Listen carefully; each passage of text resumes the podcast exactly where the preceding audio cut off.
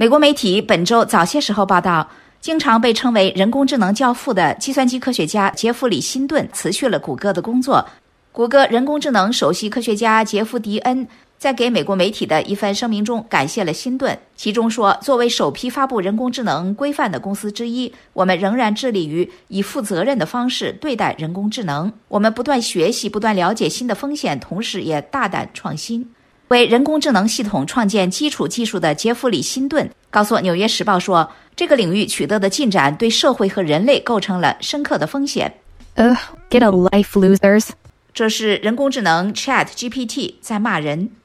辛顿告诉美国有线电视新闻网 CNN 说：“人工智能将有能力把人类置于死地。人工智能最终会比我们聪明得多，将会很善于操控，因为它会学我们的。”很少有过低智能掌控高智能的例子吧？在 AI 的城市里，它会找到路径来规避我们设定的限制，会找到办法操控人类，以便自己可以为所欲为。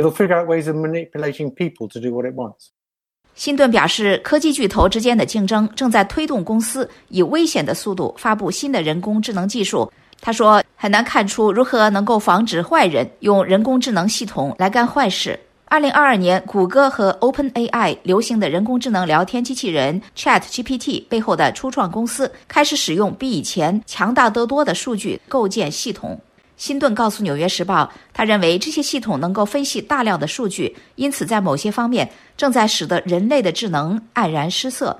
他说：“也许这些系统的内部运作实际上比大脑要有效得多。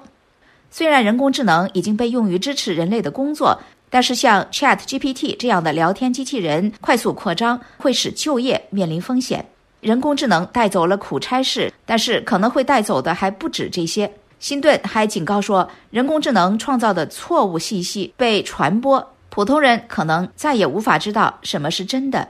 今年三月，马斯克和一系列专家在一封信中呼吁暂停人工智能系统的开发，以便用一段时间来验证其安全性。这是一封包括苹果公司联合创始人史蒂夫·沃兹尼亚克在内的一千多人联署的公开信，而比 GPT 强大得多的版本 GPT 四的发布刺激了这封公开信的问世。